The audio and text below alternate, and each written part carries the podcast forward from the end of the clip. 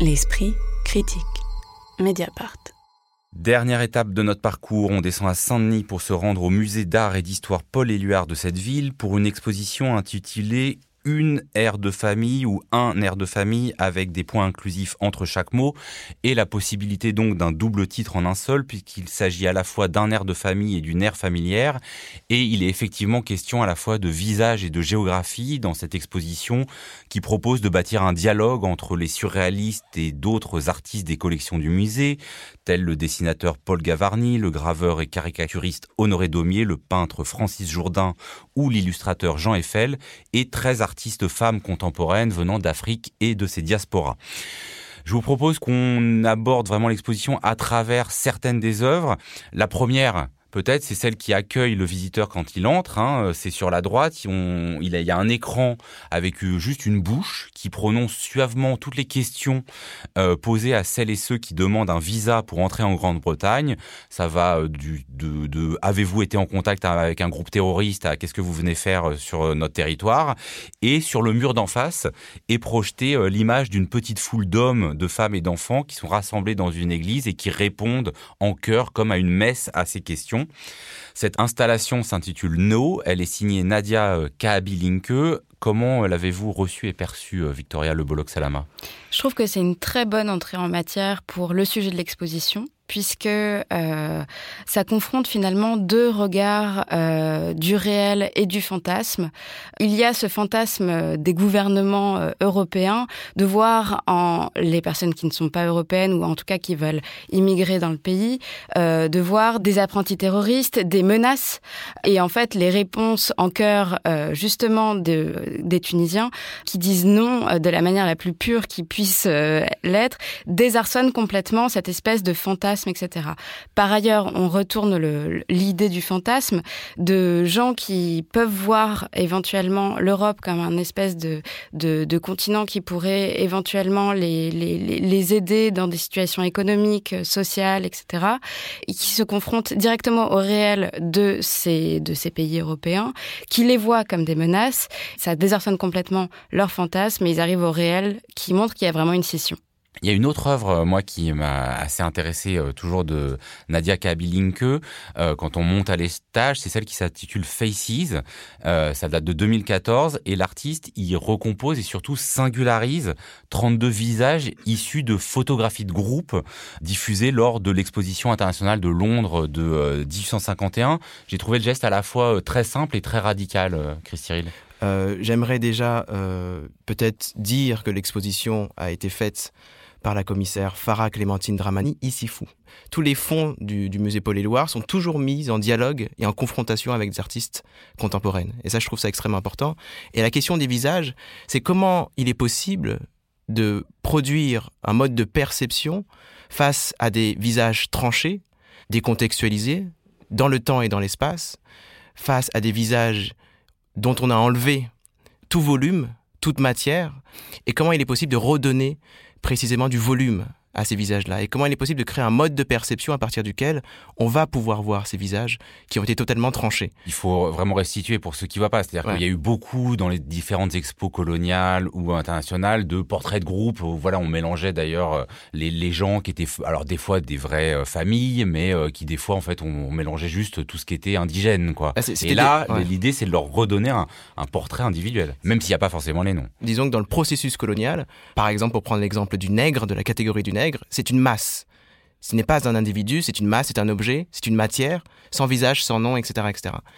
Et que par exemple, on sait très bien que lors justement de la traite euh, atlantique, on mettait dans le gouffre de la cale plusieurs communautés qui parlaient plusieurs langues et en fait on les mettait indistinctement dans la cale. Et c'est un peu la même chose que le, processus colonial marche comme ça, c'est-à-dire que traite en fin de compte ces corps-là comme des masses et que justement cette ces masses-là dont on enlève tout fond pour le coup, et tout profond, comment peut-on en fait leur redonner du volume pour le coup? Donc redonner du volume, c'est leur redonner un organisme, une voix, une parole, des cultures, et surtout comment ces masses ont toujours résisté. Il y a une chercheuse qui s'appelle Tina Kempf qui parle des politiques du refus. Et en fait, il ne faut pas voir ces visages comme des visages qui ne disent rien. Précisément, il faut voir ces visages et ces corps comme des visages qui ont toujours existé. Alors, autre type de confrontation entre l'archive et euh, des artistes euh, femmes contemporaines, euh, j'aimerais qu'on évoque les deux œuvres qui se trouvent alors là dans la chapelle. Hein, c'est une exposition qui se, déploie sur trois lieux, euh, enfin principalement trois salles et la chapelle, où il y a euh, donc des œuvres de l'artiste Owento. Il y en a une qui s'intitule La jeune fille à la fleur. C'est une photo d'archives très agrandie d'une jeune fille noire et nue, presque une enfant, la tête baissée, les jambes écartées, mais à la place de son sexe, l'artiste a posé une fleur en porcelaine en relief. Qu'est-ce que euh, ça a produit pour vous, Magali Le Sauvage? Moi, je trouve que ces deux, ces deux œuvres dans l'exposition, elles viennent un peu euh, de manière incongrue. C'est-à-dire que je trouve que dans l'exposition, ce qui est très réussi, c'est qu'il y a vraiment un motif de l'effacement, comme l'expliquait Chris, qu'on voit chez beaucoup d'artistes euh, qui ont été invités là. Qu'est-ce que, vous appelez motif de bah, l'effacement? Justement, alors il y a, par exemple, il y a des photographies de Eliana Isso, qui sont ces photographies grattées. Dans la même chapelle, il y a l'œuvre, l'installation d'Eurydice Zaitouna Kala, qui montre des archives du musée qui sont plaquées en transparence sur des plaques de verre comme ça. Il y a les ombres d'Ito Barada, de ces personnes qui regardent euh, la mer pour euh, voilà, éventuellement euh, penser à, à, fuir leur, leur pays. Donc le Maroc, un photographe marocain, Ito Barada. Il y a aussi le film de Katia Kameli, qui est tiré de, de, sa série Le roman algérien, où on voit un kiosque à Alger avec ces images de l'Algérie d'autrefois qui sont juxtaposées et qui forment un kaléidoscope qui noie un petit peu aussi l'histoire du pays.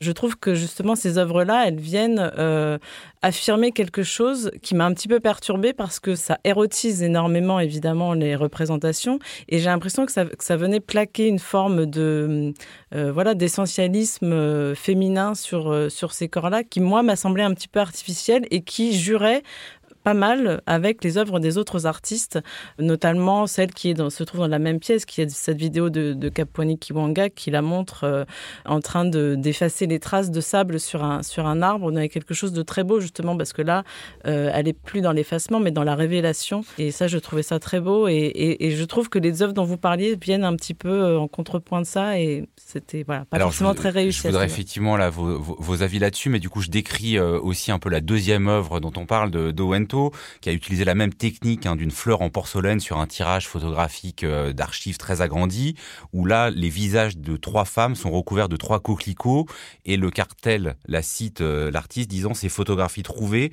sauvées de la destruction, je les remets dans le tiroir de l'oubli. Non, ces femmes vont parler, elles ont trop longtemps été réduites au silence. Et ce qui est vrai, c'est qu'elle dit ça tout en effaçant les visages. Je ne dirais pas que c'est de l'effacement, c'est du recouvrement. Elle recouvre des visages qui sont déjà effacés par le processus colonial. Donc elle, ne les efface pas, elle les recouvre. Cette politique du recouvrement, je pense que ce qui est intéressant, c'est que, encore une fois, comment percevoir l'archive coloniale qui de toute manière efface les corps et les visages, c'est-à-dire que c'est des visages sans nom, c'est des corps sans nom, totalement tranchés sur le plan d'affiliation, etc., etc. Donc il s'agissait en fait de redonner une matérialité à ces corps-là, à ces corporalités, une matérialité de corps qui parlent et qui transforme le silence. Ça, c'est un terme de Audrey Lorde qui parle de transformer le silence. Donc, le processus créatif, c'est vraiment de transformer le silence. Et qu'en fait, ce retournement, précisément par ces, ces coquelicots, c'est une manière pour moi de transfiguration. C'est-à-dire de transfigurer ces aplats qui deviennent après, à un moment donné, un volume. Et on le voit bien sur le plan plastique. Ces aplats-là, en noir et blanc, et puis boum, un espèce de volume en couleur.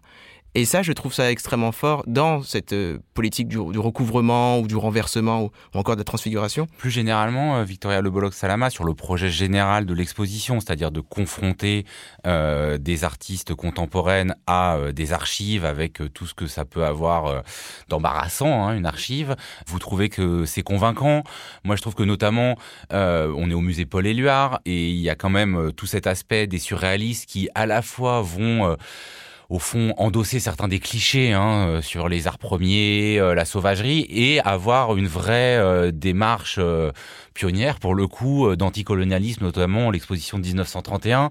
J'ai l'impression que ça, cette tension, elle est assez bien restituée. Je trouve oui qu'elle est vraiment bien restituée et on voit vraiment leur l'évolution de la pensée, notamment de Paul Éluard ou de Jacques Viau, dans cette quête d'idées de, décoloniales, etc.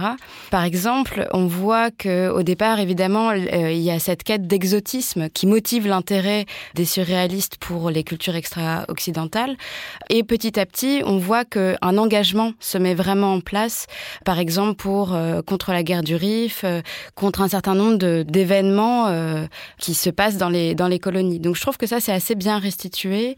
je trouve qu'en revanche la, mise en regard des, des œuvres ne se fait pas forcément euh, facilement d'un point de vue complètement formel, mais que le discours euh, et les combats sont, il euh, euh, y, a, y, a vraiment une trame commune en fait, euh, et une actualisation euh, des propos et de la manière d'aborder les choses. Et ça, je trouve ça extrêmement intéressant et très bien mis en avant.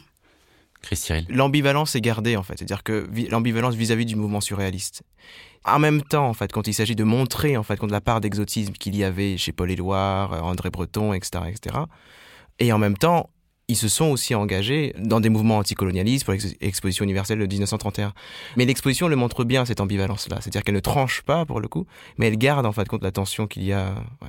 1.er.e de famille. C'est visible jusqu'au 8 novembre au musée d'art et d'histoire Paul Éluard de Saint-Denis, dans cet ancien Carmel aussi agréable que ses jardins, et qui abrite donc l'un des quartiers généraux de la saison Africa 2020.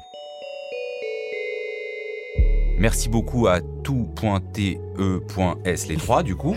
Euh, la prochaine émission dédiée aux arts plastiques, c'est dans un mois. On se retrouve la semaine prochaine pour une discussion consacrée aux dernières sorties cinéma.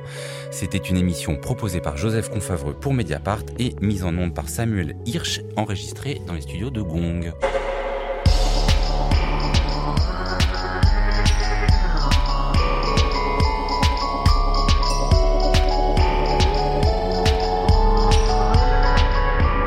L'esprit critique. Mediapart.